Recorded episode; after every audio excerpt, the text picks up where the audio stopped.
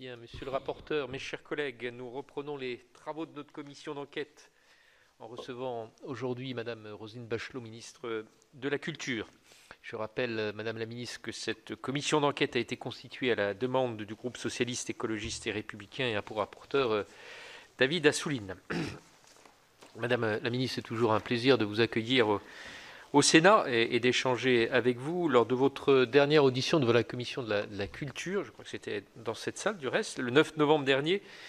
Vous avez d'une certaine manière euh, précédé les travaux de la commission d'enquête en indiquant, je vous cite, sur la concentration des médias, nous pouvons effectivement nous interroger sur l'efficacité des textes dont nous disposons. Nous devons réfléchir à de nouveaux textes sur un terrain vierge, ce qui demande un très gros travail.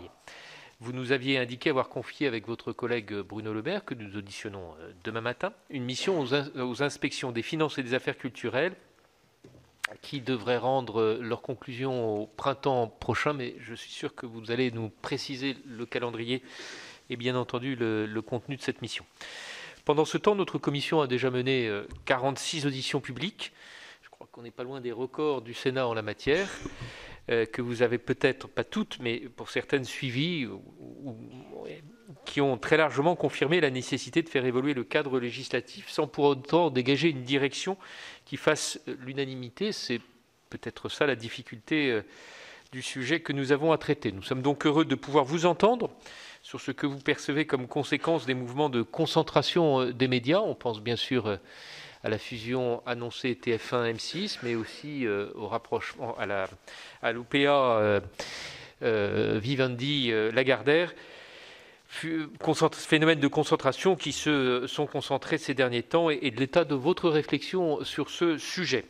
Je vous propose l'organisation suivante, à savoir vous donner la parole pendant 10 minutes, 10 minutes, pas plus, tout simplement pour pouvoir échanger avec vous à travers des questions que nous vous poserons. Les premières seront posées euh, par euh, David Assouline, notre rapporteur. Je vous précise que cette audition est diffusée en direct sur le site internet du Sénat et fera l'objet d'un compte-rendu qui sera euh, publié. Enfin, je rappelle pour la forme qu'un faux témoignage devant notre commission d'enquête serait passible des peines prévues aux articles 434-13, 14 et 15 du Code pénal. Et, je vous précise également qu'il vous appartient, le cas échéant, d'indiquer vos éventuels liens d'intérêt ou conflits d'intérêt en relation avec l'objet de la commission d'enquête. Je vais vous inviter, euh, Madame la Ministre, à prêter serment de dire toute la vérité, rien que la vérité, en levant la main droite et en disant je le jure. Je le jure. Je vous remercie. Vous êtes même levé, ce que vos prédécesseurs dans cette salle n'avaient pas fait, mais euh, je, je, je, aux usages, je vous remercie, Madame la Ministre. Et donc, je, vais maintenant vous donner la parole pour, pour 10 minutes, euh, et ensuite nous, nous échangeons.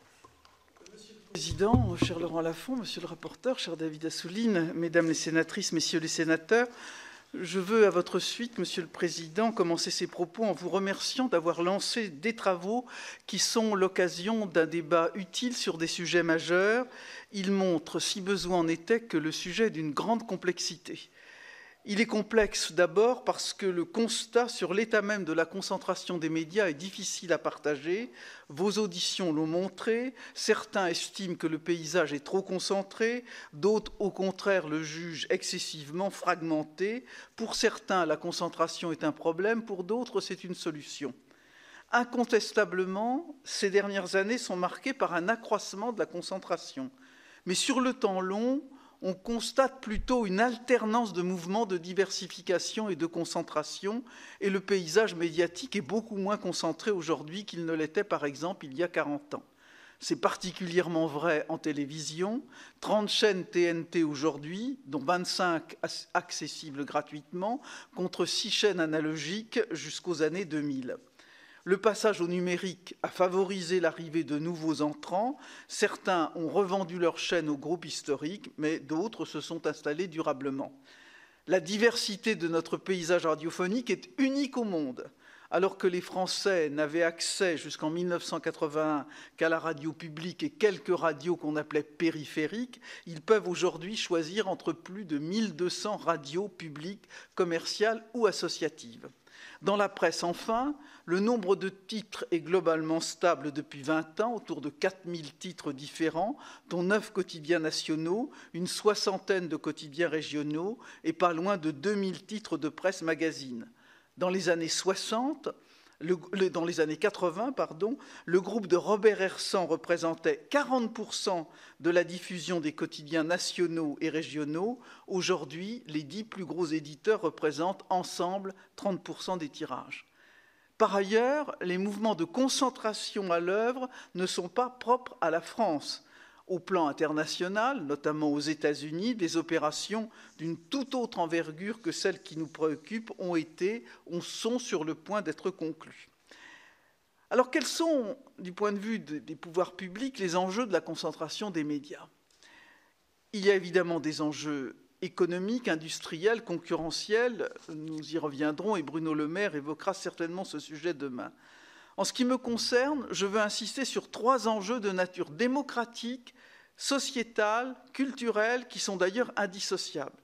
Protection du pluralisme d'abord, et en particulier le pluralisme de l'information qui est un principe constitutionnel. Le lien entre concentration et pluralisme est moins univoque qu'on le dit parfois, mais il existe incontestablement. Deuxième enjeu, le financement de la création et son corollaire, la qualité des contenus proposés aux téléspectateurs, y compris gratuitement. Là encore, vos auditions l'ont démontré, les avis sont partagés entre ceux qui voient dans la concentration une chance, voire une nécessité pour le financement, et ceux qui voient au contraire une menace pour la création. Troisième enjeu, la souveraineté culturelle. L'une des raisons qui poussent les médias français à se regrouper, c'est la nécessité de faire face à la concurrence d'acteurs mondiaux puissants, très puissants, et au risque de dépendance aux géants du numérique. Nous ne pouvons être indifférents à cette problématique. Devant cette difficulté à partager un constat objectif, cette multiplicité d'enjeux également, que penser des règles anti-concentration en vigueur? Vos auditions l'ont montré, il existe un consensus apparent sur l'obsolescence de ces règles, parce qu'elles sont hétérogène d'un média à l'autre, parce qu'elle se focalise sur l'audiovisuel hertzien et la presse papier et ignore les nouveaux modes de diffusion, parce qu'elles ne tiennent pas compte suffisamment de l'audience ou de la nature des différents médias concernés. Mais ce consensus n'est en réalité qu'apparent. Certains plaident pour une remise à plat d'ensemble, quand d'autres souhaitent plutôt des aménagements techniques. Surtout, certains jugent les règles trop contraignantes et demandent qu'on les assouplisse, quand d'autres les jugent trop permissives et veulent qu'on les durcisse. En réalité, si la critique est aisée, l'art est difficile, et comme l'a souligné le président de l'ARCOM, il y a sur ce sujet plus de positions de principe que de propositions. La dernière réflexion d'ensemble, qui était d'ailleurs de très grande qualité, celle de 2004, il s'agit du rapport de M. Lancelot, vous connaissez, qui n'a pas été suivi d'une réforme. Il n'y a pas eu de proposition globale de réforme sur le sujet depuis au moins 15 ans, y compris de la part de ceux qui avaient promis de s'y atteler. Il y a eu des réformes, certes, mais paramétriques, au fil de l'eau.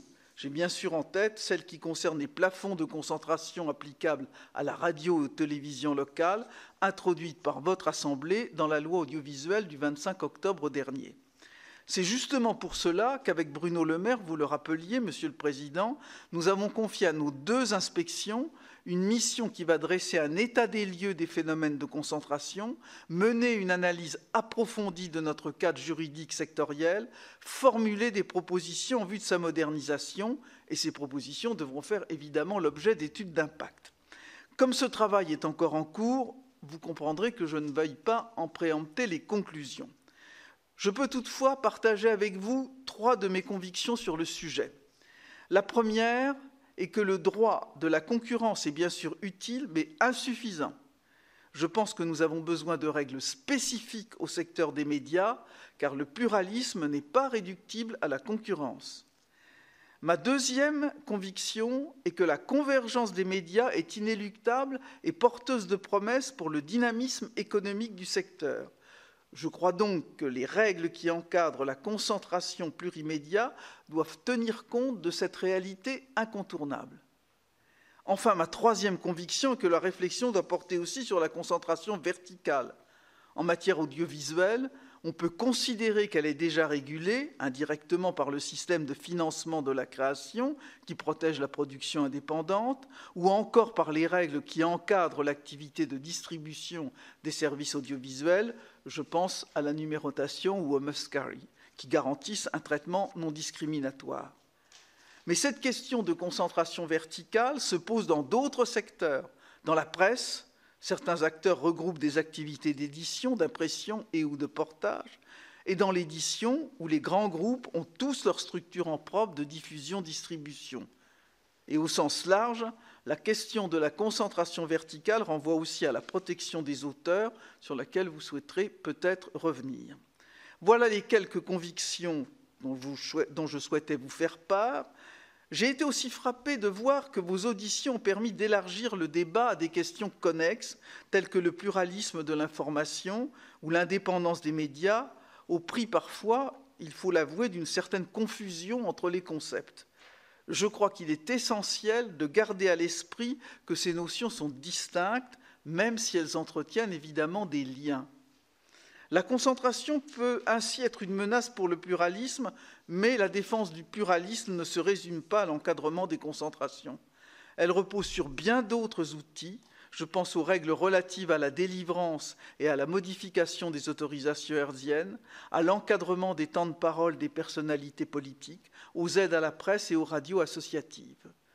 De même, il ne faut pas confondre la question de la concentration et celle de l'indépendance la notion d'indépendance est elle-même plurielle selon qu'on l'applique aux médias, aux journalistes ou aux rédactions.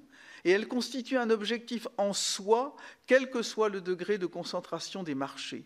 Pour autant, plus les médias se concentrent, plus il est indispensable de défendre leur indépendance. Et n'oublions pas non plus le contexte européen dans lequel ces questions s'inscrivent, d'autant plus que la Commission a engagé la préparation d'un règlement sur la liberté des médias, Media Freedom Act, qui pourrait aborder certains des sujets qui nous occupent aujourd'hui. Ces questions seront au cœur du débat d'orientation sur la confiance de l'information qui se tiendra lors du Conseil informel des ministres de la Culture que je présiderai le 7 et 8 mars dans le cadre de la présidence française de l'Union européenne. Je ne doute pas que nous reviendrons sur ces questions au cours de cette audition. Je veux, en conclusion, rappeler qu'elles sont au cœur des compétences du législateur, tout particulièrement depuis la révision constitutionnelle de 2008 qui vous doit tant, cher David Assouline. C'est pourquoi je serai, bien sûr, particulièrement attentive aux propositions que votre commission d'enquête formulera. Merci, Madame la Ministre. Je vais donner la parole à, David Assouline. Je vais vous redemander de mettre le masque parce que malheureusement, il y a une obligation encore au Sénat de le porter. Donc, euh, je n'ai pas voulu vous interrompre pendant votre euh, intervention. je le remets volontiers car je suis une militante du masque. David Assouline. Merci, euh, Monsieur le Président. Madame la Ministre, oui, très, très heureux de, de pouvoir vous auditionner ce matin, après ce long marathon, cet après-midi, vous voyez, j'en perds exactement. Euh, après ce long marathon euh, d'audition, euh, puisque après vous, il y aura Monsieur le maire et ensuite on va s'atteler à écrire ce rapport. Alors vous posez assez clairement les, enjeux de façon synthétique. Je, suis très content que vous ayez posé les, trois questions essentielles, en commençant par dire que la première chose, c'est que euh, les euh, mouvements économiques euh, et les règles de concurrence économique ne peuvent pas être le seul baromètre quand il s'agit de médias ou d'informations en particulier, parce qu'il y a la question du pluralisme qui doit être préservée et que donc la boussole est quand il s'agit de médias et d'information, c'est euh, que ces mouvements économiques et que donc dont les concentrations, mais il n'y a pas que ça, doivent euh, se situer dans le cadre de la défense du pluralisme. Mais en cela, vous euh, dites, dans votre rôle de ministre et comme représentante éminente de l'État, que vous êtes dans une lignée, une tradition consensuelle depuis la libération. Et c'est pour ça d'ailleurs qu'il y a la loi de 86 peut la décrier, mais c'est une loi qui, justement, établit les règles et pour permettre que dans ce secteur, qui n'est pas la vente d'automobiles ou de brosses à dents, mais où il y a de la création culturelle, de la diffusion euh, d'informations, euh, quelque chose de spécifique. Donc sur cette base, vous nous avez euh, très clairement exposé les enjeux et ça m'amène à ma première question. en gros, vous dites qu'il y a un consensus qui se dégage de réformer ou de mettre à plat euh, la loi de 86, de la réécrire parce qu'il y a un nouvel environnement et que tout le monde est d'accord, mais vous dites que c'est un faux semblant parce que euh, dans ce débat, certains vont vouloir baisser les niveaux de réglementation parce qu'ils les contraignent trop, d'autres vont vouloir renforcer les règles parce qu'elles ne sont pas assez contraignantes. Votre sentiment, je ne parle pas de celui des inspections, votre sentiment à vous, c'est que euh, et ça peut être les deux d'ailleurs, c'est pas l'un ou l'autre. C'est-à-dire qu'il peut y avoir euh, des règles qui peuvent être assouplies et des règles qui peuvent être renforcées. Euh, est-ce que vous pouvez me dire, avec votre expérience et votre, votre vision, est-ce que vous pensez que la loi de 86, dans sa refonte, devra renforcer des règles, ajouter des nouvelles règles, ou plutôt assouplir des règles, et dans quel domaine dans ce cas-là? Non, il faut appuyer sur le bouton. Parfait.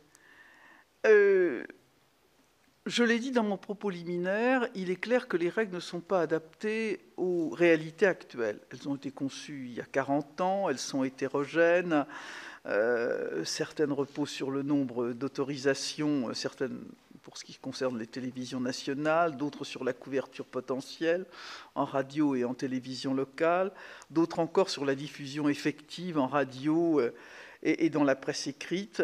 À l'heure de la convergence des médias, cette hétérogénéité pose question. Euh, elles ignorent globalement les nouveaux modes de diffusion, elles appréhendent uniquement la télévision et la radio hertzienne, TNT, FM et DAP+, et elles laissent de côté la vidéo à la demande, dont le poids ne cesse de croître dans les usages. Alors, elle se focalise sur la presse papier et ignore la presse en ligne qui représente une part croissante de la diffusion. Alors, certains, je l'ai dit, la jugent, cette loi contraignante, d'autres incapables de protéger efficacement euh, le pluralisme. Alors, euh, certains demandent est-ce que finalement euh, ces lois ont empêché euh, un certain nombre d'opérations qui auraient pu être envisagées euh, et, empêchées par les règles en vigueur. On, bon, on sait que, par exemple, la règle des sept autorisations imposerait, si la fusion TM1-M6 allait à son terme, la cession ou la restitution de fréquences d'au moins trois chaînes, que le plafond de concentration radio interdit certains rapprochements entre les grands réseaux nationaux, ou encore que la règle des 2 sur 3 a pu, au niveau local, contraindre un groupe à se séparer de certains titres de presse locale. Pour moi, pour répondre clairement à votre question, monsieur le rapporteur, l'enjeu est moins d'assouplir ou de durcir la réglementation que de la moderniser pour l'adapter aux règles actuelles des usages et des marchés.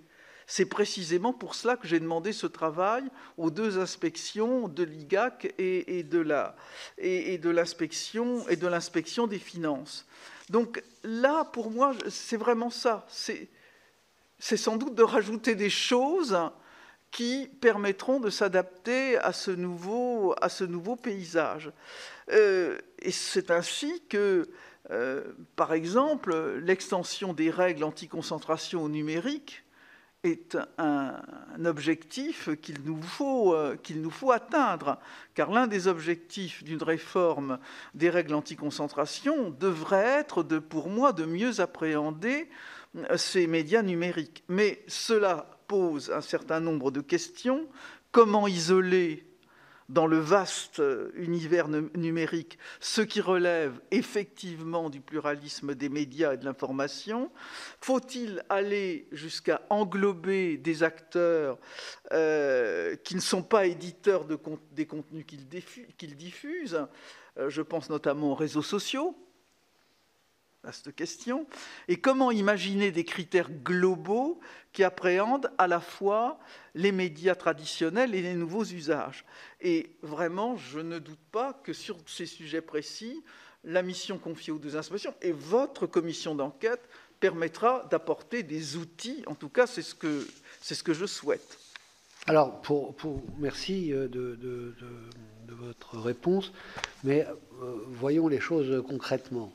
Euh, dans la loi de 86, il y a la règle euh, de ne pas pouvoir euh, euh, détenir donc plus de 7 chaînes sur la TMT. ça n'a pas toujours été le cas, parce qu'elle a déjà été modifiée, puisqu'en 2004, c'était 5 chaînes, c'est passé de 5 chaînes à 7 chaînes. Donc avant, c'était 5. Donc il y a eu plutôt un assouplissement de cette règle. Est-ce que vous pensez qu'elle doit être encore assouplie? Là maintenant, c'est une série de questions très rapides, en fait, c'est juste avoir votre point de vue. Euh, l'existence de ce plafond euh, euh, circonscrit à la, diffusion hertzienne ne me paraît pas illégitime en soi. la ressource hertzienne fait partie du domaine public et elle est octroyée gratuitement à des opérateurs privés. Il n'est pas anormal qu'on empêche l'accaparement de cette ressource par un même acteur économique. Cependant, cette règle présente des limites évidentes au regard de l'objectif de pluralisme qu'elle est censée protéger, parce qu'elle ne tient pas compte de l'audience des chaînes en cause. L'autorisation d'une chaîne qui représente 20% de l'audience compte comme celle d'une chaîne qui représente 1%, parce qu'elle est indifférente à la nature de la programmation. Une chaîne d'information compte autant qu'une chaîne de divertissement euh, euh, ou de culture.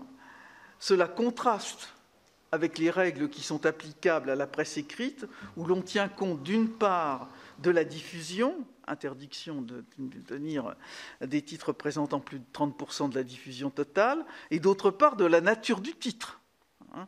Les règles applicables uniquement au quotidien d'information politique et générale, notion propre à la presse écrite. Alors, c'est un constat qui figurait d'ailleurs déjà dans le rapport Lancelot de 2004, hein, euh, mais n'avait pas permis de, trouver une solution plus adaptée.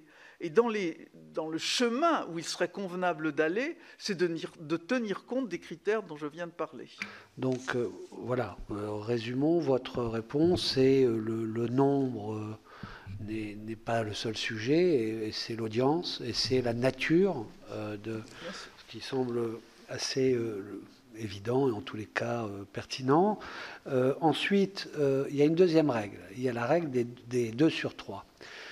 certaines personnes que l'on a auditionnées ont jugé dans cette règle 2 sur 3 déjà qu'il y a quelque chose comme une anomalie, c'est que la, presse écrite dans les deux supports sur trois était réduite à la presse d'information politique et générale, quotidienne, euh, parce qu'elle a un impact sur euh, les citoyens, sur l'opinion, sur, le, voilà, sur la, vie euh, démocratique du pays. Et certains ont considéré que pourquoi on a mis hors champ des magazines qui ont un impact au moins aussi important et donner en exemple le JDD ou Paris Match qui dans leur domaine ont un impact très fort et disait pourquoi on, reste enfermé euh, euh, dans cette. En plus, fixer un seuil de couverture de 20% du, du, de l'audience. Des, Aujourd'hui, euh, je pense qu'aucun organe de presse n'a 20% globalement. Et donc, c'est une règle qui est obsolète en soi, mais y compris qui a un côté injuste ou en tous les cas irrationnel. Qu'en pensez-vous?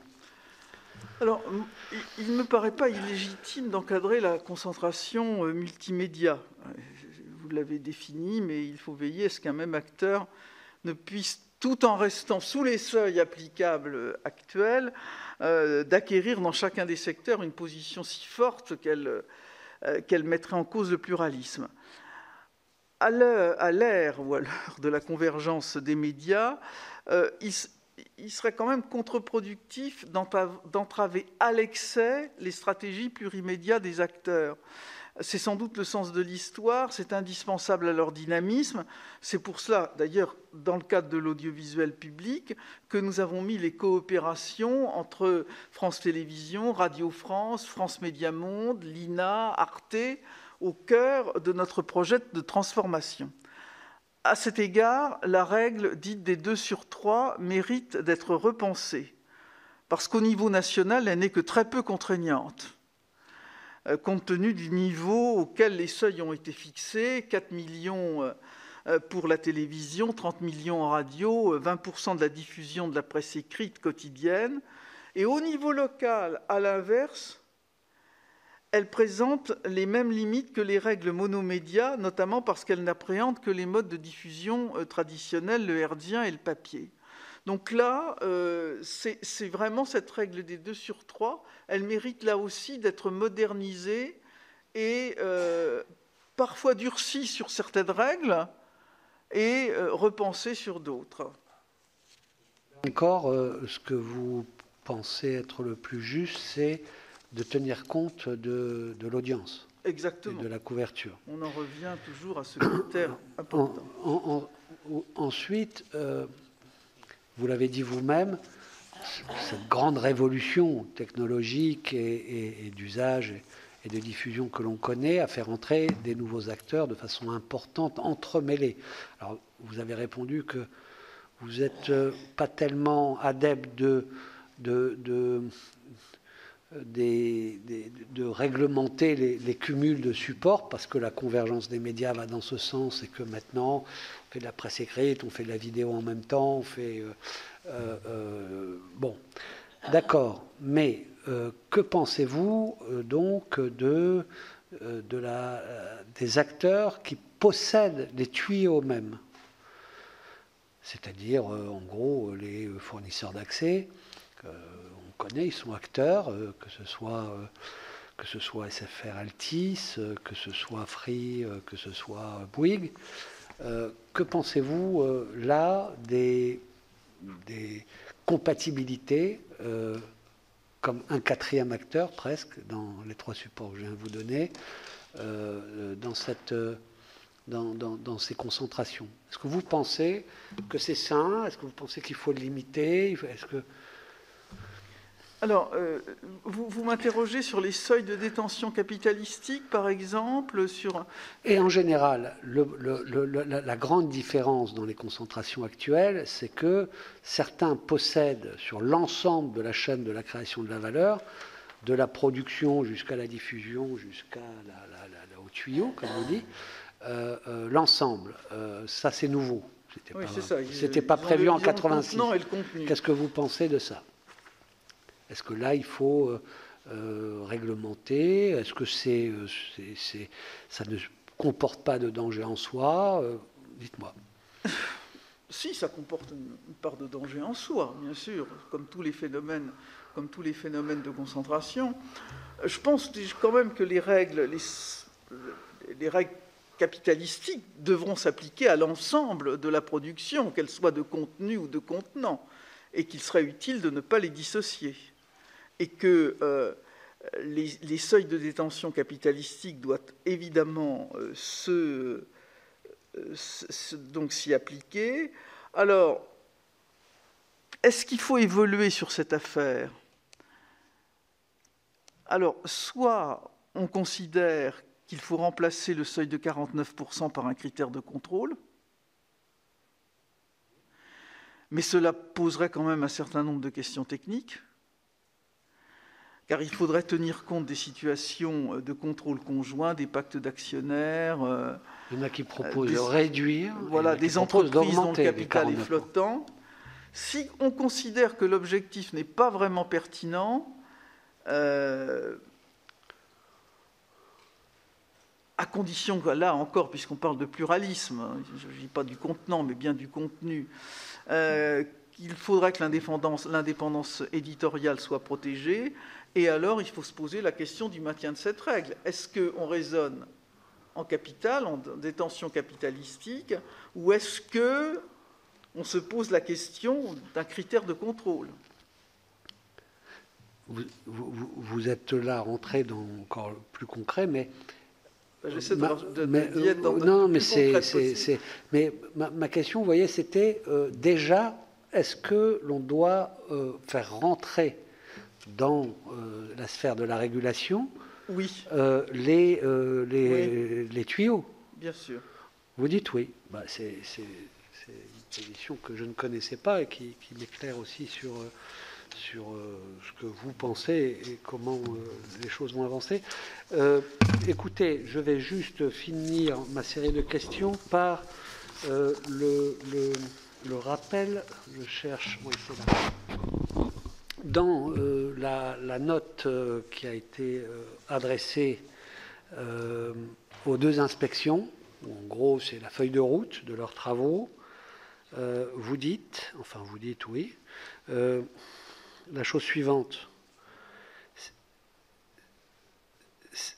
Un premier débat oppose traditionnellement deux enjeux dont, la conciliation est délicate, comme vous avez dit là, la nécessaire préservation du pluralisme et la volonté d'accompagner ces mouvements par un allègement des, des dispositifs anti-concentration dans une visée de politique industrielle afin d'ouvrir la voie à la constitution de champions nationaux à même de produire et d'investir dans des contenus français ou européens et on l'a beaucoup entendu plaider ici. Mais vous dites, symétriquement, certains sont amenés à se demander s'il ne conviendrait pas alors d'interdire à ces champions nationaux de détenir des positions dans d'autres champs industriels que les médias afin de limiter le soupçon de conflit d'intérêts et partant de renforcer la confiance du public dans ces sources d'information. Oui. Je n'y apporte pas une réponse. Alors, quel est euh, votre sentiment là-dessus? Les inspections vont répondre, mais dans cette question posée de façon très claire, vous n'opposez pas, quand vous dites ça, le fait d'encourager les mouvements de, concentration, etc., euh, euh, nécessaires sur le plan économique. Mais vous dites, dans ce cas-là, la compensation, ça ne, serait-elle pas de interdire que des grands groupes possède certainement un certain seuil, vous voulez dire, euh, des médias. Quel est votre sentiment là-dessus Et c'est ma dernière question de cette série? D'abord, j'attends de cette mission qu'elle me donne des éléments de réflexion. J'attends pas qu'elle me donne une réflexion clé en main. J'attends qu'elle me donne aussi euh, des éléments. Euh, ce n'est pas marqué d'ailleurs dans la lettre de mission, mais je la complète à ce propos.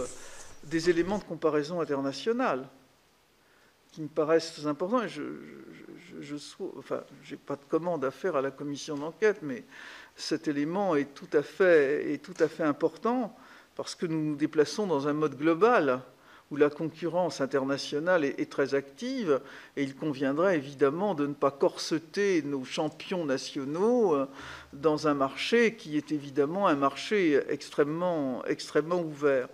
Donc, dans cette affaire, et je, répondrai à votre question avec la plus grande prudence. Je n'ai pas, à l'heure actuelle, tous les éléments qui me permettent d'affirmer une position qui me, qui me, porterait plutôt vers ce que vous dites. Hein C'est-à-dire de dire. J'ai dit? Bah, ce que vous, ce que vous pensez que je pense, c'est ça Oui, c'est ça que vous pensez que je pense. Et nous sommes tous d'accord. non, mais je vous ai bien compris, monsieur le rapporteur. Euh, euh, juste une précision, c'est pour que l'ensemble avance euh, là-dessus. Qu'est-ce que vous pensez d'une proposition qui, sans interdire, parce que je vous trouve un peu sèche là-dessus, enfin non, mais dur. Oui. Même si c'est une question, vous la posez de façon brutale, sans interdire, qui euh, créerait une étanchéité, euh, une muraille de Chine entre chaque activité d'un groupe et notamment dans l'activité média. C'est un champ effectivement que je souhaite explorer. Merci pour cette première série de réponses. Moi, je voudrais vous interroger, le rapporteur vous interroger sur la, loi de 86, les dispositifs anti-concentration. Moi, je voudrais vous interroger sur la loi de 2016, la loi Bloch, euh, qui, est, euh, qui, était euh, et qui reste une réponse aux, craintes que peuvent avoir les, les, journalistes, les équipes de journalistes quand il y a un changement d'actionnaire et l'impact avéré ou craint que ça peut avoir sur leur qualité de travail. Avant de vous faire quelques propositions concrètes, je voudrais d'abord savoir si, de votre point de vue, le dispositif de la loi Bloch doit être modifié ou pas, ou est-ce qu'il est satisfaisant dans sa version actuelle? Moi, je pense que le dispositif de la loi Bloch est un dispositif satisfaisant. Il se pose la même question que pour la loi de 1986, c'est-à-dire qu'il y a certains secteurs qui n'ont pas été explorés, et là, c'est plutôt une adaptation qu'il faut faire, euh, de la même façon que je l'ai dit pour la loi de, la loi de 1986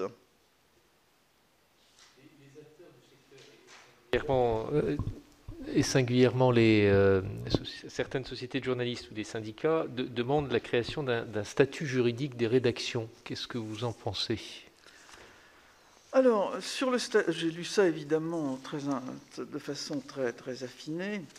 Euh, je, veux dire vraiment que le sujet de l'indépendance des médias est distinct de celui de la concentration et la proposition du SNJ euh, de conférer un statut juridique aux rédactions euh, recouvre plusieurs réalités différentes.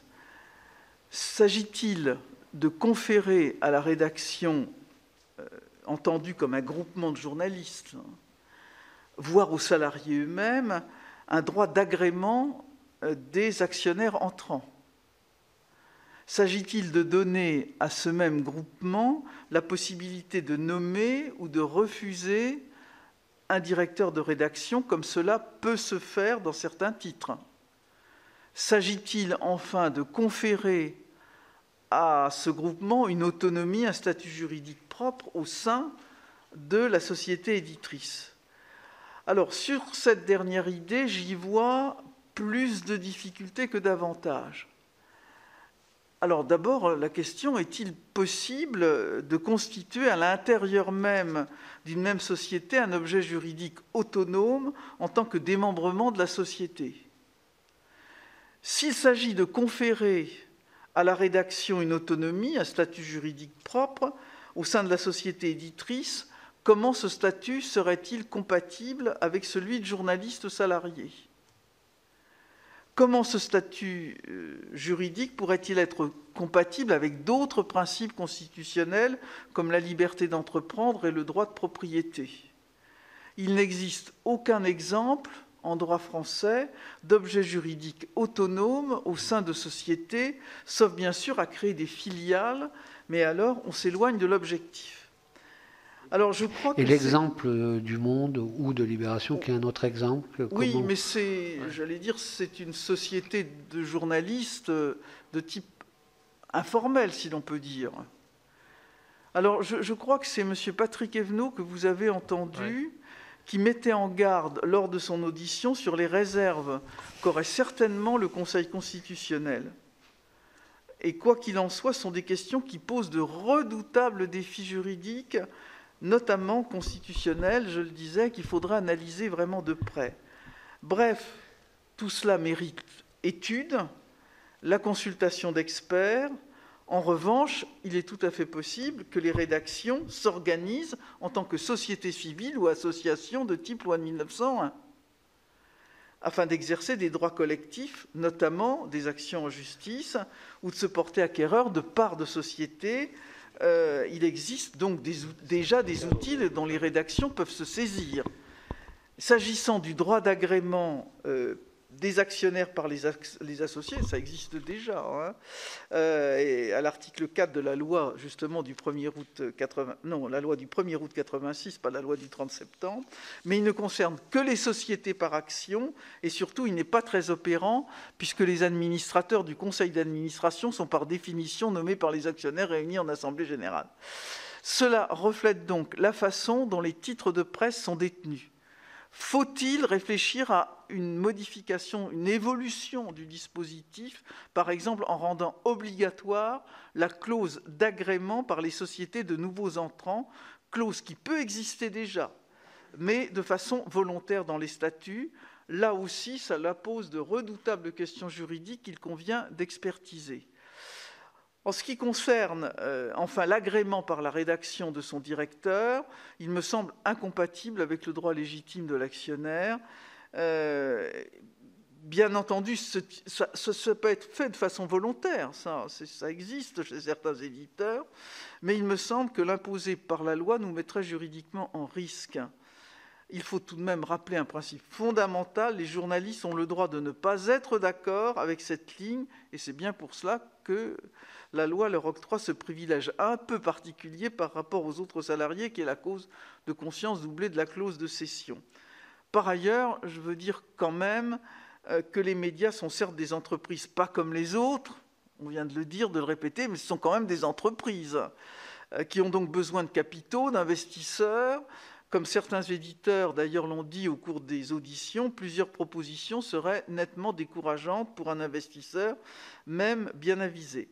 Mais les journalistes doivent être protégés de l'ingérence éditoriale pour des motifs économiques ou idéologiques. Je sais déjà il y a certains exemples qui ont été fournis lors des auditions. Et donc, on a renforcé, on parlait de la loi Bloch en 2016, euh, elle prévoit des choses très intéressantes. Elle est également venue enrichir la loi du 30 septembre 86. Et donc là, euh, il y, a quelque chose qui existe déjà. Et je rappelle en outre que la réglementation interdit toute confusion entre publicité rédactionnelle dans la presse comme dans l'audiovisuel. Euh, nous n'avons eu de cesse que de renforcer la place des journalistes. J'ai confié une mission de réflexion à Laurence Franceschini et à la suite du rapport qu'elle m'a remis, nous avons modifié un certain nombre de critères d'accès aux aides. Les critères d'éligibilité aux aides à la presse ne comportaient pas jusque-là d'exigences relatives à la présence de journalistes dans les rédactions. Le décret du 21 décembre dernier conditionne désormais les aides fiscales et postales à la présence de journalistes professionnels dans les rédactions. Et c'est un décret qui renforce aussi les obligations d'identification de la publicité pour une meilleure transparence de l'information. Donc là, dans ce statut des rédactions, je, me pose vraiment des interrogations sur la faisabilité au regard de la Constitution. dans, cette recherche d'équilibre entre euh, euh, l'intérêt des euh, investisseurs et puis la préoccupation légitime d'indépendance des, rédactions, que penseriez-vous d'accorder au président des, sociétés de journalistes un, statut proche de celui des, représentants syndicaux pour le conforter dans sa faculté d'action et, en plus pour lui donner quelques moyens de décharge pour effectuer sa tâche alors c'est une proposition qui là aussi pose de, nombreuses questions euh, au regard euh, des règles du droit syndical, alors que les, euh, les SDJ, sont, les sociétés de journalistes, sont des regroupements volontaires de journalistes et non des organisations syndicales. Il faudrait questionner sur cette affaire le ministère du Travail, parce que ça, ça relève de... Là, là, il, s'agirait plus précisément de on a eu quand même quelque chose à un moment fort ici, c'est qu'on a auditionné, nous, commission d'enquête au Parlement, des SDJ, et ils ont commencé par nous dire on a peur de parler. Donc c'est quand même lourd, et c'est des journalistes. Et donc, euh, en gros, euh, notre réflexion, c'est est-ce qu'il n'y a pas une façon de les protéger On sait qu'il y a une protection individuelle, le droit de partir, on va dire, par la clause de conscience ou le droit de cession. Et là, euh, quand une rédaction comme une SDJ qui existe euh, veut euh, faire valoir des choses collectivement, comment c'est protégé? Voilà, c'est ça la réflexion, indépendamment du statut juridique qui veut répondre à ça. Si ce n'est pas le statut juridique, vous avez parlé d'association, mais quel est le moyen de protéger Bon, j'ai par exemple entendu les propositions qui ont été formulées ici par Christophe Deloire, qui est le, secrétaire général de Reporters sans frontières, euh, qui vise à lutter contre les procédures Bayon. Euh, on ne part pas de rien.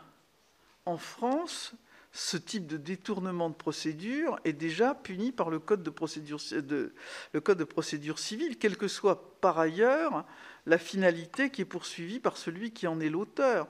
C'est ce qu'on appelle l'abus de droit. Par ailleurs, la Commission européenne a lancé en octobre 2021 la préparation d'une initiative visant à protéger les journalistes et les et les défenseurs des droits de l'homme dans le cadre des procédures Bayon. Une feuille de route ainsi qu'une consultation publique ont été ouvertes pour avis jusqu'au 10 janvier 2022, donc encore récemment. L'initiative européenne pourrait consister en un paquet de deux instruments, un législatif sous la forme d'une directive et un non contraignant. Et bien sûr, on, va regarder ça avec beaucoup, euh, avec beaucoup d'attention.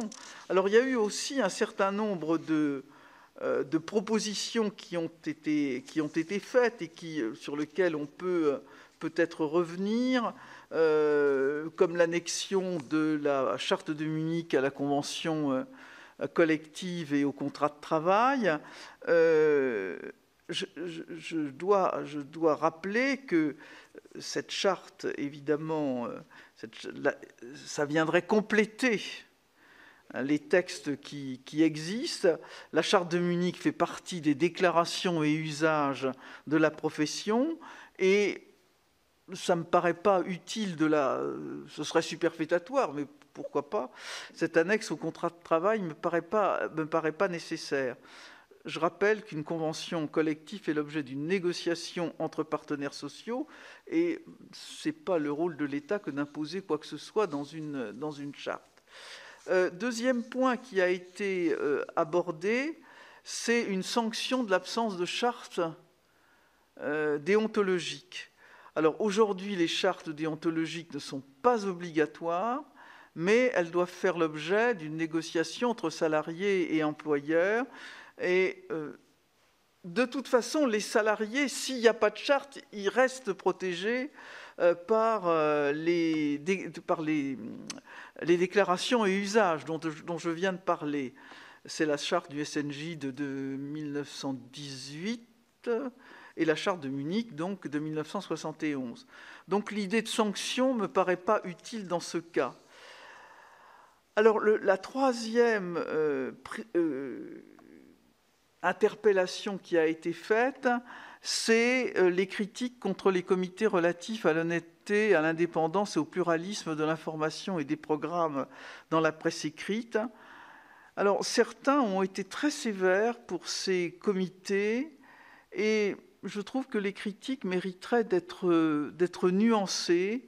La création de ces comités est récente. Euh, la crise sanitaire a pu perturber leur fonctionnement et je pense que, euh, avant d'envisager leur extension à la presse écrite, il est utile de dresser un bilan en profondeur de leur fonctionnement dans l'audiovisuel. Et il faut garder à l'esprit que la presse écrite, contrairement à l'audiovisuel, n'est pas soumise au principe de pluralisme interne. Donc le rôle d'un comité euh, relatif à l'honnêteté, à l'indépendance, au pluralisme de l'information, euh, sein de la presse écrite ne peut pas être exactement le même que pour l'audiovisuel. Et je rappelle d'ailleurs qu'en ce qui concerne la presse écrite, le Conseil de déontologie journalistique et de médiation, qui a été créé à la suite de la remise des conclusions d'Emmanuel Hogg, euh, bon, il, il tient aux entreprises de presse et aux syndicats de le faire vivre en y adhérant. Euh, je vais transmettre la parole maintenant à mes collègues. On commence par Michel Logier. Merci, Monsieur le Président. Madame la Ministre, bonsoir. On l'a vu depuis le début de nos auditions, euh, cette concentration entraîne deux, euh, soucis. Le premier, c'est la difficulté face aux effets économiques et notamment aux recettes publicitaires. Et la deuxième partie, bien sûr, c'est l'indépendance le pluralisme, mais vous avez déjà longuement parlé, je voulais poser une question là-dessus, mais je vais continuer un petit peu là-dessus. J'aurais simplement deux questions. La première, c'est compte tenu de l'appartenance de certains titres de presse écrite à des groupes industriels dont la santé financière est indéniable, doit-on, selon vous, refondre les aides à la presse? Ça, c'est ma première question. Et ma deuxième, euh, lorsque vous interveniez régulièrement sur certaines chaînes de télévision, dans les radios euh, ou dans la presse écrite appartenant de grands groupes, est-ce que vous avez eu des, pressions plus ou moins amicales de la part de ces dirigeants? Quand j'avais des fonctions d'éditorialiste Exactement. Je dois dire que je n'avais pas le statut de journaliste. Je n'étais pas journaliste. J'étais éditorialiste et ce qui était donc revendiqué par le groupe où j'exerçais comme prestataire de service, ni comme salarié, c'était justement ma liberté de parole et l'identité que je portais. C'était en quelque sorte cela qui m'était demandé. Donc non seulement on n'a jamais exercé aucune pression sur moi, mais, j'en rajoutais si vous voulez. Donc la question ne s'est jamais posée, mais mon témoignage finalement n'a que peu d'intérêt puisque je n'étais pas journaliste, mais bien éditorialiste. Donc euh, c'était tout simple euh, à, faire. Donc euh, par contre, j'ai répondu à ça pour m'en débarrasser, et je, réponds sur la, question des aides à la presse. Alors, euh, les aides à la presse, vous le savez tous, mais je, le rappelle ici, euh, recouvrent des mécanismes très différents, des aides indirectes, le, taux réduit de TVA, les tarifs postaux, euh, des aides à la distribution et, au portage, des aides à l'investissement, notamment à travers le FSDP, enfin le Fonds stratégique pour le développement de la presse, des aides au fonctionnement qu'on appelle aussi des aides au pluralisme. Bon, il n'est pas illogique que la répartition des aides indirectes et des aides à la distribution reflète euh, mécaniquement le poids économique des acteurs qui structurent le paysage de la presse. De même, les aides à l'investissement euh, sont accordées aux entreprises suffisamment solides pour être capables de présenter et de financer des projets d'investissement pour autant, les règles qui encadrent le FSDP prévoient des plafonds qui empêchent euh, qu'un même groupe puisse recevoir plus de 15% de l'enveloppe totale. Quant aux aides au pluralisme, elles reposent sur des critères objectifs qui ciblent en particulier les titres à faibles ressources, euh, à faibles ressources publicitaires. L'impératif de pluralisme justifie de soutenir ces titres qui ont fait le choix de ne pas dépendre économiquement des annonceurs. Enfin, le dispositif a été complété ces dernières années par de nouvelles aides qui vont dans le sens d'un soutien accru aux médias émergents, la création en 2016 d'un fonds de soutien aux médias sociaux de proximité, d'un fonds de soutien à l'émergence à l'innovation, et la création en 2021 d'une aide au pluralisme des titres ultramarins et d'une aide au pluralisme des services de presse en ligne. Alors, euh, la question euh, qui est posée, je, pense que vous me la posez de façon sous-jacente, euh, c'est qu'en l'état actuel des aides, des textes plus exactement, les aides ne sont attribuées à des titres sans considération de leur structure actionnariale ou de leur détention capitalistique. C'est peut-être cette question que vous posez de façon sous-jacente. Alors, l'idée qu'il faudrait priver d'accès aux aides des titres au seul motif qu'ils sont euh, composés par un groupe, euh, qui sont contrôlés par un groupe très important, enfin bon, vous voyez de quoi certains parlent de groupes de milliardaires. Bien. Cette, cette, idée me paraît quand même assez simpliste, peut-être même dangereusement simpliste. Compte tenu des difficultés auxquelles le modèle économique de la presse est est confronté, hein, tant au niveau euh, des ventes au numéro ou par abonnement que du côté des recettes publicitaires, il est vital que la presse soit soutenue par des investisseurs capables de lui apporter des moyens de développement. Pour autant, j'ai noté avec intérêt la proposition formulée lors de certaines auditions pour mieux cibler les aides à la presse vers des médias indépendants. Et j'entends par là des titres qui n'appartiennent à aucun groupe, mais aussi ceux qui appartiennent à un groupe exclusivement dédié aux médias. Et le fait que des groupes industriels exerçant d'autres activités, et on revient finalement à la question euh, tout à l'heure posée par le rapporteur, investissent dans les médias n'est pas problématique en soi, dès lors qu'on s'assure que ces intérêts économiques n'interfèrent pas avec la ligne éditoriale. Mais l'impératif du pluralisme justifie, je crois, qu'on accorde une attention particulière aux médias qui ne dépendent d'aucune autre activité économique. Cela pourrait prendre la forme d'une bonification ou d'un couloir réservé au sein de certaines aides directes, et c'est une réflexion que je suis prête à engager. Et j'ajoute que les dispositifs fiscaux qui encouragent la souscription des particuliers au capital des entreprises de presse participent de ce même objectif de soutien aux médias indépendants. Monique de Marco. merci. Madame la ministre, nous arrivons un peu à la fin de toutes ces auditions que nous avons eues et je reviens sur euh, trois, trois sujets rapidement qui ont été abordés. Nous avons auditionné euh, dernièrement le comité d'éthique et lors de leurs auditions, les membres du comité d'éthique de TF1, Canal+, et France Télé, donc Christine Albanel, euh, ont été assez révélateurs de l'impuissance de ces organismes qui semblent plus relever de l'outil, pourrait-on dire, cosmétique, plutôt qu'autre chose. Ne pourrait-on pas envisager de renforcer les prérogatives de ces instances, par exemple?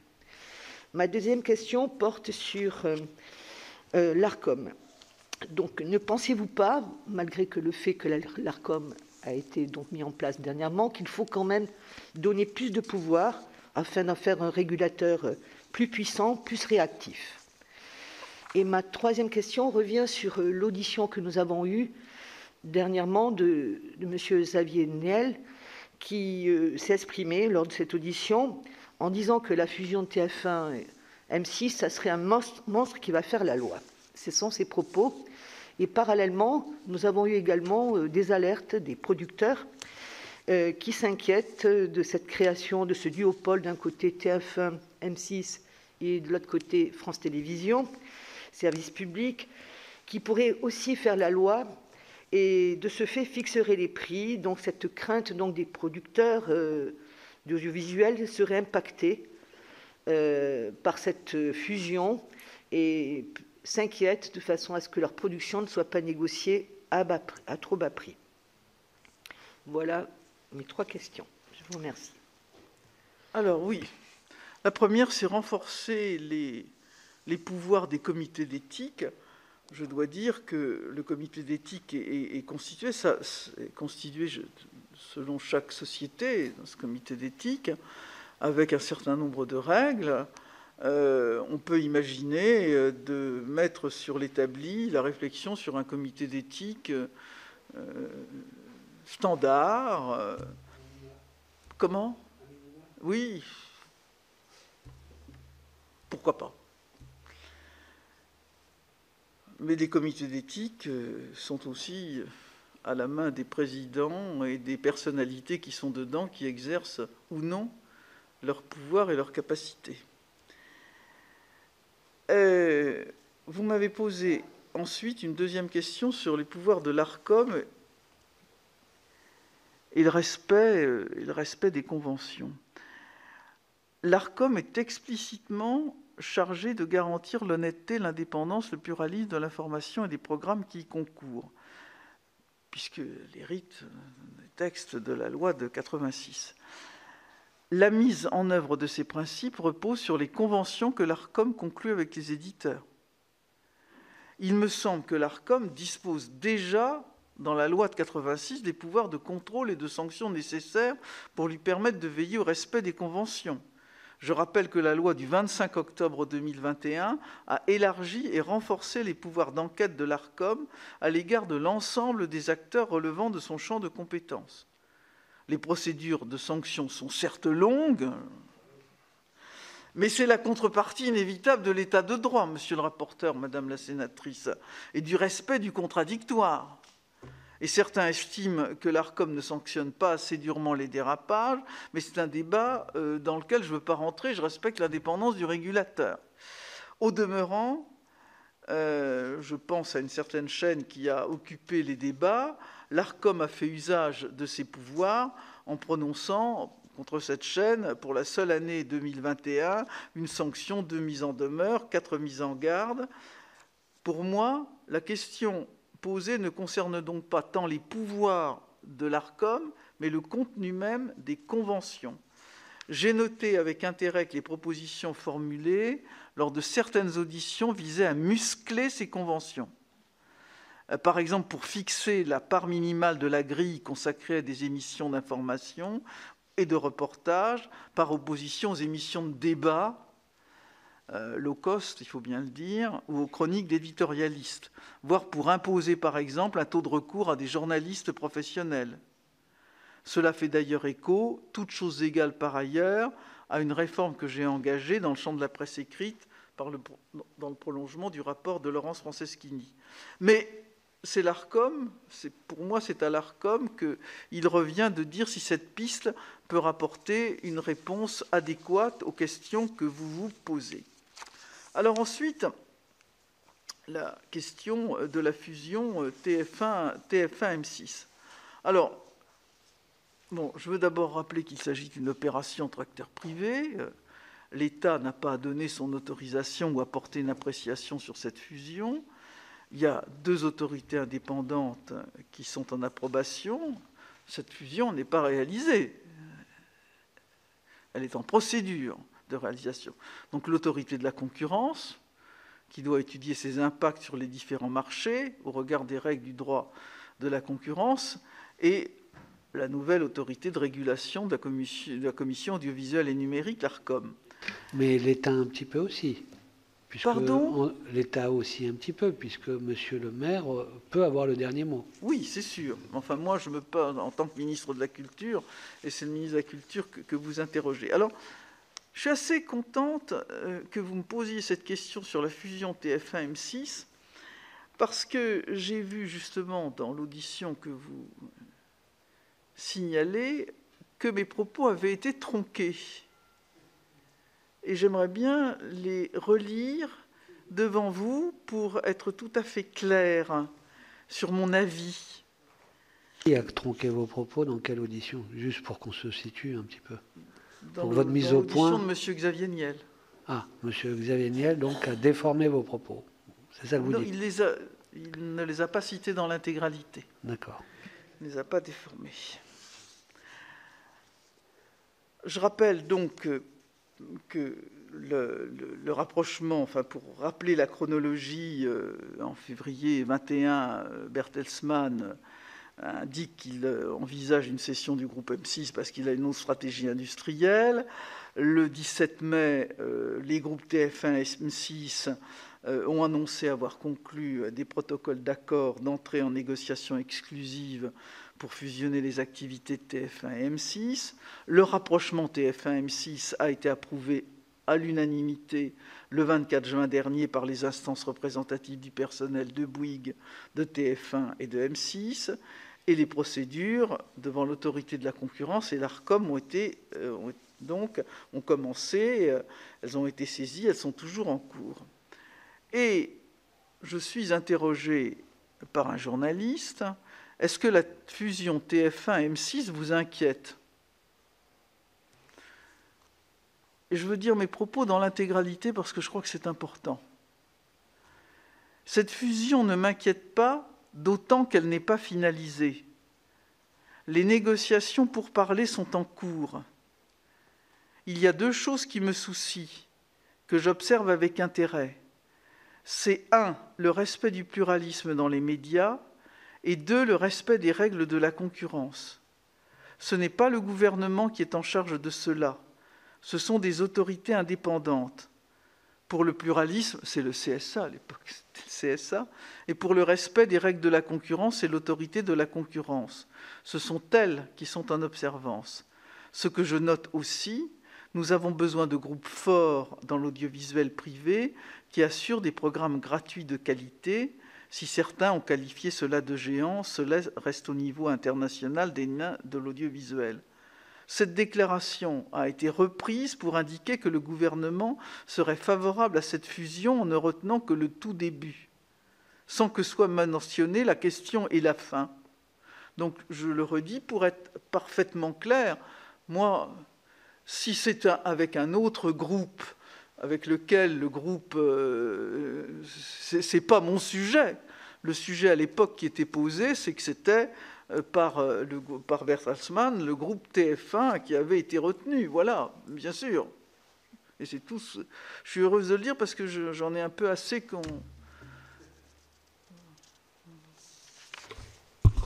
Jean-Raymond Merci, Président. merci, Madame la Ministre, pour vos propos et vos réponses clair et très direct. nonobstant votre, votre agilité, vous ne bottez pas en touche très souvent. vous avez, et si j'osais d'ailleurs, je dirais que le propos liminaire que vous avez tenu serait, à mon sens, le parfait propos introductif de notre commission.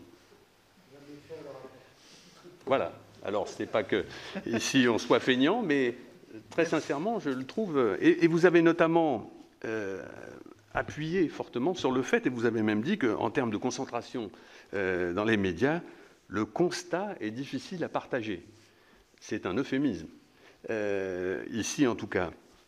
si je devais employer une comparaison avec le milieu du digital, et pour résumer les choses un petit peu, vous avez d'un côté le hashtag Stop Bolloré, euh, avec, avec euh, des procureurs vigoureux que sont euh, Edoui Plenel, Julia Cagé et d'autres, mais ces deux-là ont, donné un, certain niveau à leur discours. Et puis de l'autre côté, vous avez le hashtag Pas avec ma redevance. Voilà. Et vous avez des gens qui aussi, notamment l'article du, enfin le, dossier du Figaro, qui a pointé l'orientation du, du, service public. Alors, notre commission a accordé beaucoup d'attention à la question du pluralisme et de l'impartialité, notamment dans le traitement de l'information. Je fais personnellement partie de ceux qui regrettent que la question de l'impartialité dans le service public n'ait pas fait l'objet d'un approfondissement qu'elle mérite aujourd'hui. L'État étant actionnaire unique de France Télévisions et de Radio France, j'aimerais connaître votre sentiment sur le respect de l'impartialité dans le service public. Ça, c'est ma première question. La seconde, c'est après le dossier du Figaro Magazine auquel je faisais référence, dossier qui est paru en octobre 2021, vous avez sans doute lu un article publié ce week-end dans le journal du dimanche sur le service France Télévisions Slash, qui a mis en évidence de graves dérives qui relèvent du wokisme. Alors, Madame la Ministre, euh, qu'avez-vous pensé de cette controverse, si vous en avez eu connaissance? Avez-vous demandé des explications à la direction de France Télévisions? Et enfin, vous l'avez dit tout à l'heure, l'ARCOM euh, est, comment dire, même si les délais sont toujours trop longs euh, pour les uns et pour les autres, mais l'ARCOM qui est prompte à se saisir de tous les dérapages de certaines chaînes d'information, a-t-elle été invitée à se prononcer sur cette dérive? Merci de votre. Absolument. Bon, d'abord, euh, votre question, euh, merci d'abord pour euh, le, propos flatteur que vous avez eu pour mon propos introductif, j'y suis, suis, sensible. le, deuxième point, je pense qu'il faut, d'abord parce que la question, elle est posée dans cette campagne électorale, c'est pas seulement la question de la redevance, parce qu'on peut imaginer des financements alternatifs, mais c'est, et il faudra enfin, je veux dire, des financements alternatifs au support de la, taxe d'habitation. La question, évidemment, ce n'est pas, pas, celle de ce débat, mais il sera posé. Euh, la question, c'est que plusieurs candidats disent qu'il faut supprimer l'audiovisuel public. Et c'est ça la, vraie question. C'est-à-dire, euh, c'est déjà deux candidats qui se sont exprimés euh, clairement pour euh, la suppression de l'audiovisuel public, et une troisième qui dit que la question n'est pas tabou et que euh, voilà, il faudrait. Euh, je m'empresse de préciser, excusez-moi de vous interrompre, Madame la Ministre, je m'empresse de préciser que ce n'était pas du tout mon cas. Bon, très bien. Mais je, pense qu'à ce, à ce point de notre débat, il, on laisse répondre la ministre. Il n'est pas indifférent que la ministre en charge de la communication que je suis dise euh, ce qu'elle pense du rôle de l'audiovisuel public. C'est une question centrale, parce que je suis convaincu que l'audiovisuel public doit jouer un rôle singulier et central dans notre paysage audiovisuel, que ce soit en matière d'indépendance de l'information, de pluralisme, de diversité culturelle, euh, et, c'est d'autant plus vrai au moment où justement on étudie les phénomènes de concentration dans le secteur euh, et que notre audiovisuel public est justement éclaté entre plusieurs sociétés distinctes. les chaînes de service public sont au cœur de la vie des Français. France Télévisions, c'est le premier média des Français. Le groupe touche chaque semaine, quel que soit l'écran, 4 Français sur 5. Et Radio France connaît en ce début d'année des records, d'audience. Je rappelle aussi que l'audiovisuel public est le premier financeur de la création française. Il apporte un soutien stratégique qui est indispensable à la vitalité de la culture française. Et euh, bien sûr, il faut accélérer, approfondir les synergies et les coopérations euh, dans les entre les entreprises du secteur. Et je dois dire que des, résultats ont déjà été obtenus, le déploiement des matinales communes à France 3 et France Bleu, ainsi que le lancement prochain, euh, euh, à la fin du trimestre, d'une nouvelle offre numérique de proximité partagée entre les deux réseaux, dédiée à la proximité. Vraiment, ça, compte dans la, vie des Français. Le lancement de l'offre numérique Culture Prime et la pérennisation de la chaîne Culture Box dédiée au spectacle vivant, le lancement de l'offre numérique Lumni, la conclusion d'Impact pour la jeunesse, d'Impact pour l'outre-mer en octobre dernier. Alors, ça mérite, évidemment d'être approfondi, mais là, franchement, euh, dans, ce, dans cette nécessité que le service public soit au plus près, au plus près des citoyens, euh, bien entendu, je, suis et je resterai une défendresse résolue de l'audiovisuel public et sans aucune euh, procédure de, fuite ou de faux fuyant. Alors vous m'avez posé une question sur l'indépendance des éditoriales. Je suis une auditrice de, de l'audiovisuel public. J'ai le sentiment que cette indépendance et ce pluralisme sont respectés il y a des autorités de contrôle. Je note que, comparé à bien des médias de l'audiovisuel privé, il n'y a pas plus d'interpellation, encore moins peut-être, dans l'audiovisuel public par rapport à l'audiovisuel privé. Et si des, des choses arrivent, c'est toujours possible hein, dans toute gestion des, entreprises humaines, qu'il puisse y avoir des dérapages, des fautes, elles doivent être sanctionnées et euh, l'ARCOM se saisira, de, se saisira de cette affaire. Non, franchement, là, euh, je, souhaite qu'on ne fasse pas de mauvais procès à l'audiovisuel public pour trouver des arguments pour le démanteler.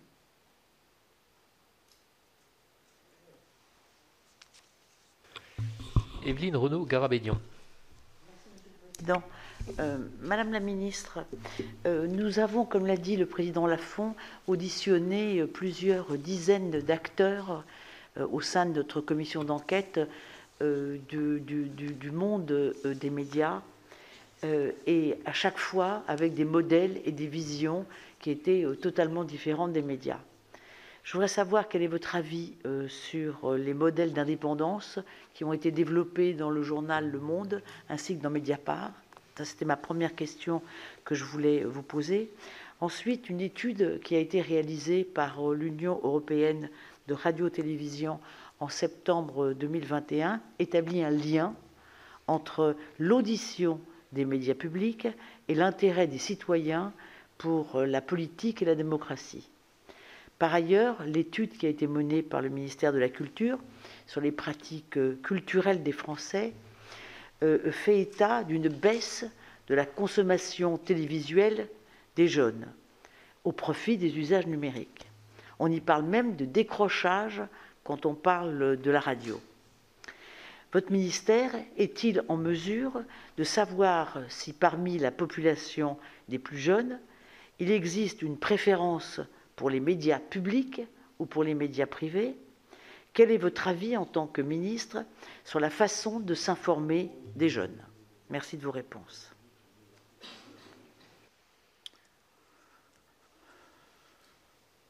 Nous avons effectivement des études qui nous permettent de vérifier, c'est tout ça est très mobile évidemment, que les jeunes se détournent de plus en plus euh, de la partie informative des médias, quels qu'ils soient, et qu'ils concentrent leur leur écoute sur des médias de divertissement. Ça, c'est tout à fait euh, vrai. C'est la raison pour laquelle l'éducation aux médias et l'éducation à l'information me paraît un élément crucial du parcours d'éducation qui doit être délivré, en particulier euh, dans l'éducation nationale, qui peut d'ailleurs être fait à travers d'autres démarches d'éducation.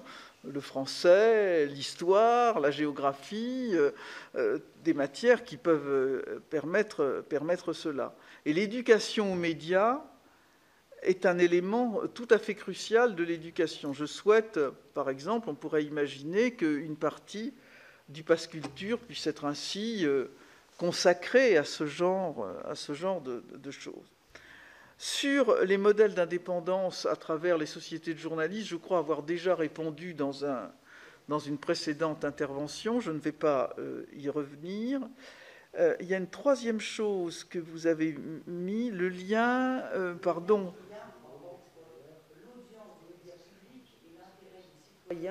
pour la politique et la démocratie Alors, euh, je ne vais pas exprimer des sentiments car ce n'est pas le lieu. Euh, je, vais regarder si dans les études que nous avons, il y a un lien sur le fait, est-ce que les médias, vous me posez une question pour être clair, est-ce que les médias d'information publique sont plus écoutés par les jeunes que les médias d'information privée? C'est bien ça la question. On doit pouvoir retrouver ce chiffre, mais je ne crois pas. Hein. Sur le fait qu'ils sont, ils ont un audimat âgé. Non, là, je... Mais je voudrais pas. si, monsieur, si, le rapporteur a des, a des, éléments, je le laisse répondre volontiers. Alors, moi, j'ai deux, trois petites questions, et puis après, le rapporteur a sans doute sa question pour finir. Euh, je, voudrais revenir à l'audition euh, que nous avons eue avec Mathieu Pigas, euh, qui à la fin de son audition a, tenu à, parler de la, radio et a souligné le poids important de, Radio France en termes de, part de marché et en termes d'audience. Alors tout à l'heure, dans votre propos liminaire, vous avez fait une remarque, je, me suis dit, c'est une réponse anticipée à, la remarque de, Mathieu Pigas en disant, il n'y a jamais eu autant de radio en, France. Néanmoins, si on, si on raisonne en, part d'audience, et c'est ce sur quoi vous nous invitiez en, révisant la loi de, 86, le poids de Radio France en termes de, radio est, extrêmement élevé. Est-ce que vous partagez cette remarque de Mathieu Pigas Oui, effectivement, il constate que c'est une audience extrêmement élevée, mais qui, reflète une chose, c'est la qualité des journalistes, c'est la qualité de l'information qui y est donnée, et c'est, euh, je dirais, la forte identification des différentes, radios qui participent au service public. Euh, chacun y trouve son miel dans les différentes dans les différents canaux qui sont proposés, aux auditeurs. Ils sont dans un marché aussi euh, concurrentiel. Et euh, voilà, il y a une très grande, il y a une très grande qualité du service public, euh, du service public radiophonique de Radio France. On ne peut que s'en féliciter. Alors, je voudrais que vous précisiez, parce que tout à l'heure, nous n'avons pas compris la même chose à une question du rapporteur sur euh, la concentration verticale. Vous avez parlé de. Elle pourrait s'appliquer également aux, entreprises de tuyaux, pour euh, simplifier le, propos. Euh, est-ce que vous confirmez bien, parce que nous n'avons pas compris la même chose, que pour vous, les, des dispositifs pour lutter contre la concentration, et notamment sur la concentration verticale, pardon, pourraient s'appliquer également aux entreprises de dites de tuyaux. C'était une piste à explorer, effectivement. D'accord, merci. David Assouline. Euh, pour, j'ai deux questions, mais là pour la compléter celle-là, parce qu'on a, j'énumérais les différents acteurs possibles à intégrer dans dans, dans les, les, les, concentrations. Euh, sur le domaine de l'édition, ah oui, c'est vrai qu'on n'en a pas parlé. Oui, si vous pouvez euh, nous, parce que vous, voyez bien le débat public qui, se développe euh, de façon importante, euh, comment vous voyez les possibilités de réguler au moins ceux qui détiennent les médias, ceux qui détiennent aussi l'édition, quand c'est les deux? Parce qu'il y a la régulation propre interne à l'édition, qui est un domaine à part qu'il faudrait approfondir, mais nous, ce qui nous intéresse, c'est le lien avec euh, les médias. Quel est votre point de vue là-dessus? Bien. Euh, à ce jour, les opérations de, fusion, euh, acquisition dans le secteur de l'édition, je parle de l'édition littéraire parce qu'on emploie aussi le terme d'édition dans d'autres secteurs, ces mécanismes ne font l'objet d'aucun encadrement sectoriel et relèvent exclusivement du droit de la concurrence. Alors, la question est donc de savoir s'il faut se doter, c'est la question que vous me posez, la question est de savoir s'il faut se doter de règles sectorielles, et cette question me paraît légitime, et je souhaite d'ailleurs y travailler en sachant que cela pose des questions assez ardues sur le plan juridique. Euh, parce qu'il faut, il faut trouver la base constitutionnelle euh, qui permet un tel encadrement, qui permet le fondement de, cet encadrement. Les règles anti-concentration dans le secteur des médias sont fondées elle, sur un objectif constitutionnel, de pluralisme des courants de pensée et d'opinion. Or, il n'est pas contestable que l'édition littéraire, euh, ou au moins une partie de celle-ci, participe au pluralisme des courants de pensée et d'opinion.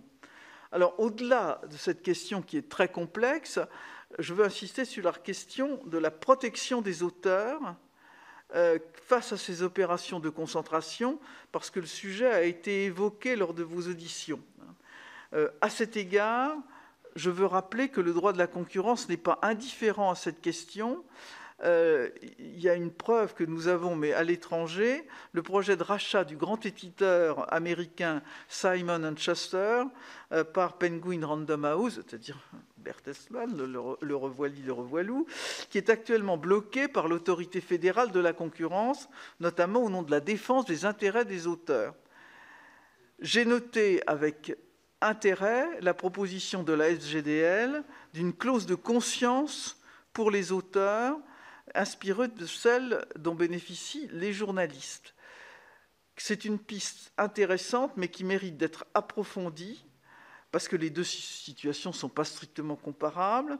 Euh, dans le cas des journalistes, seuls les contrats de travail sont mis en cause et l'entreprise de presse peut continuer d'exploiter les articles des journalistes, tandis que pour les auteurs de livres, la résiliation du contrat d'édition qu'ils pourraient ainsi demander en cas de cession emporterait restitution des droits cédés à l'éditeur, qui constitue les actifs de son entreprise, sans qu'aucun manquement n'ait été constaté à ses obligations légales. D'autre part, parce qu'un tel mécanisme peut avoir de lourdes conséquences sur le modèle économique des maisons d'édition et se créerait évidemment une forte insécurité juridique et économique à l'occasion d'un changement de, contrôle en fragilisant les actifs euh, de l'entreprise qui sont les droits cédés par l'auteur. Alors, euh, je veux rappeler aussi qu'un auteur peut déjà obtenir la résiliation de son contrat devant un juge si la cession porte un préjudice grave à ses, euh, intérêts euh, moraux. Il y a au moins un exemple, c'est la cession du Serpent Plume aux éditions du Rocher, qui avait été ainsi, qui porte un exemple. Il n'y en a pas beaucoup, mais celui-ci celui existe. Alors, la régulation de la concentration dans l'édition littéraire voilà ce que je peux, ce que je peux en dire, mais c'est. Je, je, vous ai posé en plus la question, ça, parce que c'est un chantier que vous nous dites que vous allez ouvrir. Euh, mais moi, je vous ai posé la question. Euh, en 86, on met radio, télé, presse écrite dans ce qu'on régule, et y compris, on ne peut pas cumuler les trois. Aujourd'hui, on vous a posé la question qu'est-ce qui a changé euh, euh, dans ceux qui sont propriétaires ou qui s'intéressent à cet univers? Il y a les tuyaux, pour euh, dire une expression presque vulgaire, mais en tous les cas, elle veut dire ce qu'elle veut dire. Vous nous avez répondu. Et je vous dis, est-ce qu'on peut faire entrer aussi l'édition dans le non-cumul, au moins un certain seuil, de l'ensemble de la chaîne Parce qu'il y a un rapport. Ça existe déjà. Dans la loi de 86. Pas l'édition, non. Oui, n'est pas concerné. Bon.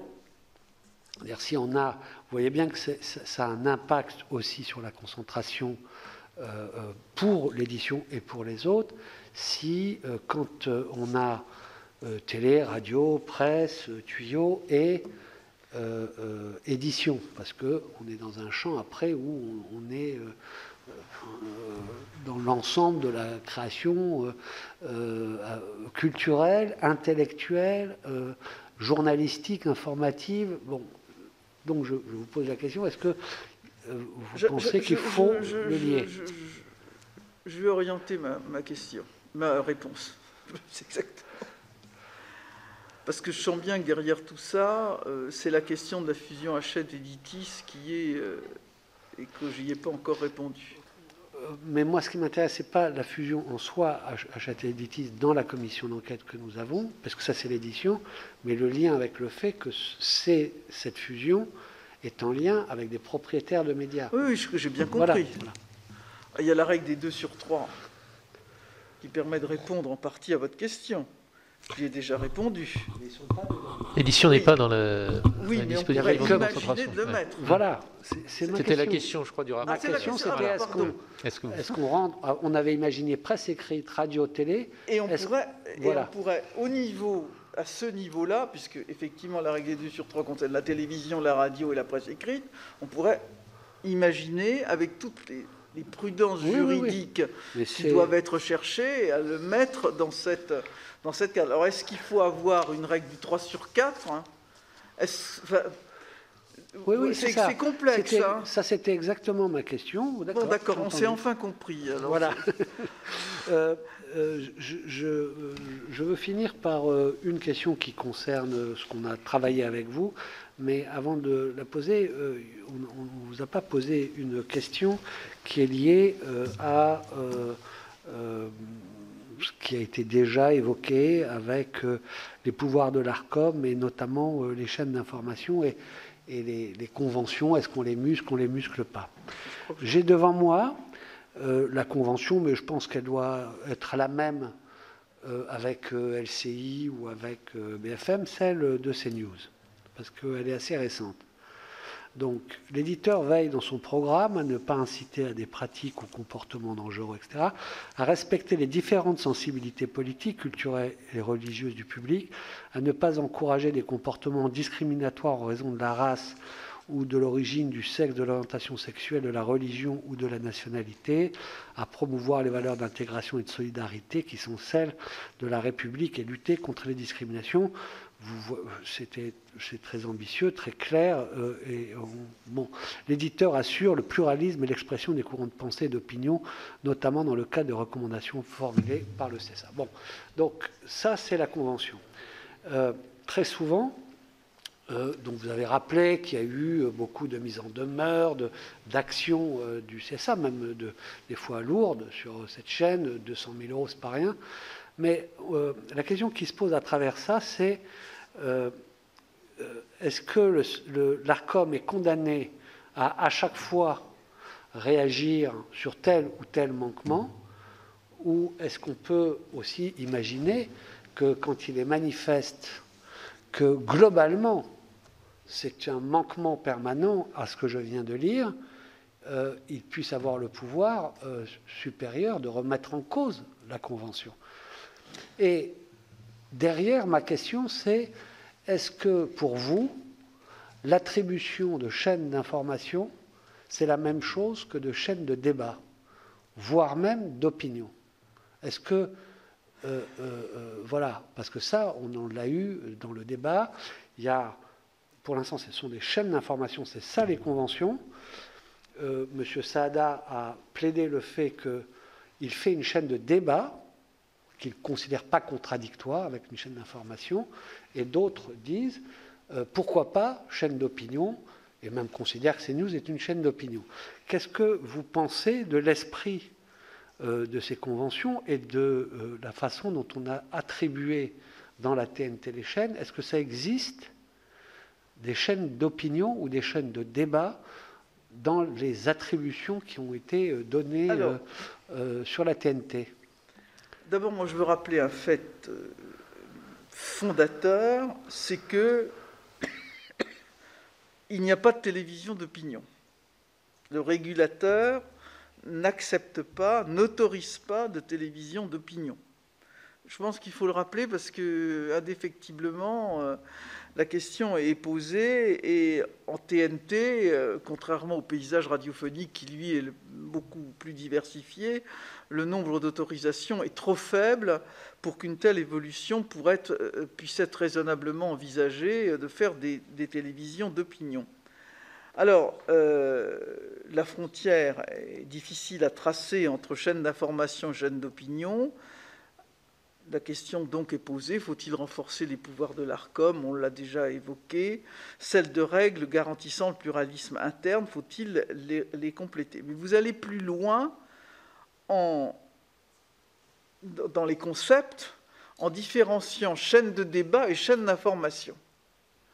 Alors là, on est dans un domaine compliqué parce qu'on voit des chaînes d'information qui sont des chaînes de débat. Et heureusement qu'il y a des chaînes de débat, que le débat fait partie de l'information. La confrontation des idées est une, euh, est une, euh, est aussi un mode informatif. Hein.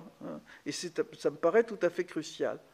Alors la question qui est posée, c'est que finalement, on met des éditorialistes, euh, je l'ai été à un moment, et qui débattent ensemble et la question est donc de savoir si c'est de l'information ou si c'est autre chose.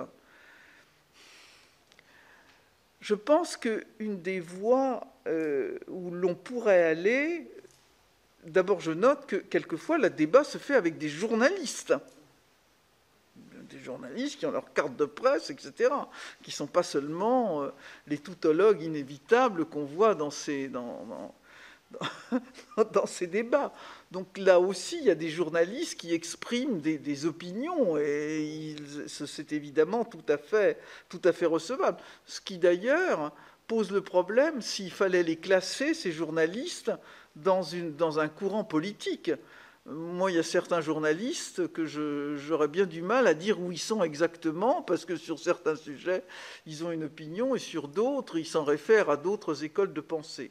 Néanmoins, on pourrait imaginer des règles qui permettraient de, limiter le, pourcentage de débat par rapport à de l'information sèche apportée par des journalistes. C'est une voie à explorer.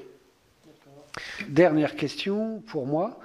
Euh, lors de ses voeux à la presse, le 11 janvier, le président de la République a déclaré, je le cite, nous compléterons, si besoin était, nos, textes français et européens pour aller au bout de la volonté qui fut la nôtre et demeure la nôtre, la juste rémunération des droits d'auteur et des droits voisins. Comme ça nous concerne directement, et vous y avez fait référence, puisque la loi sur les droits voisins euh, que j'ai portée a été portée par le Sénat à l'unanimité, puis par l'Assemblée nationale, et en bonne intelligence avec vous-même. Euh, euh, je vous pose la question, envisagez-vous une évolution de cette loi euh, de 2019 dans un sens qui lui permette une application plus, plus efficace que jusqu'à présent où ça traîne. Qu'est-ce que, Vous, qu'est-ce que vous vouliez me dire là? Qu'est-ce que vous proposeriez comme, comme modification? C'est un texte évidemment qui est un texte européen. Non, non, non. Je, parle de la. De, je, parle de la. Ah, vous parlez de, des droits voisins pour la presse. Hein, je suis dans le domaine de la presse. Je pas avec Non, non, non. non c'est bon. Vous voyez, chacun à son tour euh, s'évade. Euh, non, non, je parle de la, droit, la loi sur les droits voisins. Euh, qui a des difficultés d'application, qui a des avancées mais aussi des lenteurs, qui euh, contente certains, mais commence à mécontenter tous les laissés pour compte. Et euh, euh, j'ai interprété cette déclaration du président comme une volonté d'essayer de, tenir compte de ces difficultés pour aller plus loin. Qu'est-ce que vous en pensez? Alors, vous me parlez bien là de la loi du 24 juillet 2019. Ok, d'accord. Bon, on est bien branchés sur la même longueur d'onde. Pardon à la fin de cette audition de, d'avoir besoin d'un petit peu de carburant. Alors, euh, effectivement, l'autorité de la concurrence a été saisie par euh, plusieurs syndicats de presse de plainte concernant les pratiques de Google, pour en situer. Elle a ouvert en décembre dernier une nouvelle étape avec l'engagement d'une procédure dite d'engagement. Elle a formulé des préoccupations de concurrence et Google a proposé des engagements. Ces engagements sont soumis aux consultations. Ah ben, ça c'est terminé la consultation d'ailleurs, c'était fin janvier. Alors, euh, moi je pense qu'il faut attendre la consultation, le résultat de cette nouvelle étape qui déterminera la suite que l'autorité décidera de donner aux plaintes dont elle a été saisie. Euh, je l'ai dit au colloque qui s'est déroulé à l'Assemblée nationale euh, la semaine dernière. Comment? Ils n'ont pas invité, ce n'était pas très sympa parce que la loi venait du Sénat, moi je le dis comme ça. Hein. Ah oui, mais le colloque était organisé ah, à l'Assemblée nationale. Faute, hein. moi, je ne veux pas choisir euh, entre. Bon, très bien. le gouvernement reste déterminé à l'application de ce droit essentiel si, après que l'autorité se sera prononcée, il apparaît nécessaire de compléter nos textes français et européens, je, le ferai, nous le ferons. Je veux simplement indiquer que toute modification éventuelle de la loi ne pourra être envisagée qu'avec de grandes précautions, compte tenu des risques de fragilisation juridique qu'elle pourrait comporter au regard du cadre fixé par la directive européenne. Et c'est bien en ça que j'avais indiqué cela dès la, première réponse à votre question. Euh, il ne faudrait pas que, le mieux étant l'ennemi du bien, on obtienne un résultat qui serait contraire au but poursuivi. C'est prudence hein, sur, le renforcement de la loi sur, euh, sur le droit voisin. J'ai eu l'impression tout à l'heure qu'on vous a interrompu quand vous alliez dire quelque chose sur le rapprochement Editi-Sachette. Donc Ah ben oui, non, mais j'avais cru qu'on m'avait posé cette question, c'est pour ça que je... je... C'était pas que cette question, mais on était très très preneurs que vous répondiez aussi à cette question. je crois que vous ne vous êtes pas exprimé jusqu'à présent sur ce rapprochement. Est-ce que ça peut, je ne veux pas limiter, mais est-ce que ça peut être la dernière question parce que euh, J'en aurais une toute petite. Alors, je fais ma toute petite avant. Est-ce que vous pouvez nous indiquer le calendrier de rendu de, la mission interministérielle ah, euh... IGAC, euh, elle est à la fin du trimestre, c'est-à-dire elle est au, 31 mars, et euh, évidemment, il y aura un certain nombre de, de choses à regarder dans, cette, dans, ce, dans cette dans le rendu de cette affaire et à faire une étude d'impact. Je suppose qu'il y aura aussi plusieurs préconisations euh, euh, qui, sont, qui seront dedans. Euh, donc ça va du 31 mars. 31 mars, le public ou ça vous est remis à vous Remise au ministre. Remise au ministre. D'accord. Et vous la gardez dans la poche combien de temps, la, la rendre publique ben, Nous sommes dans une période, comment dire, bah, il faudra vous dépêcher si vous voulez, vous, la rendre publique, justement. Alors, euh, bien. Euh, donc, pour parler de la fusion Hachette-Editis en, en, terminant, évidemment, je rappellerai que contrairement au secteur de l'audiovisuel, il n'y a pas de règles anticoncurrentielles sectorielles, ça relève du droit strict de la concurrence.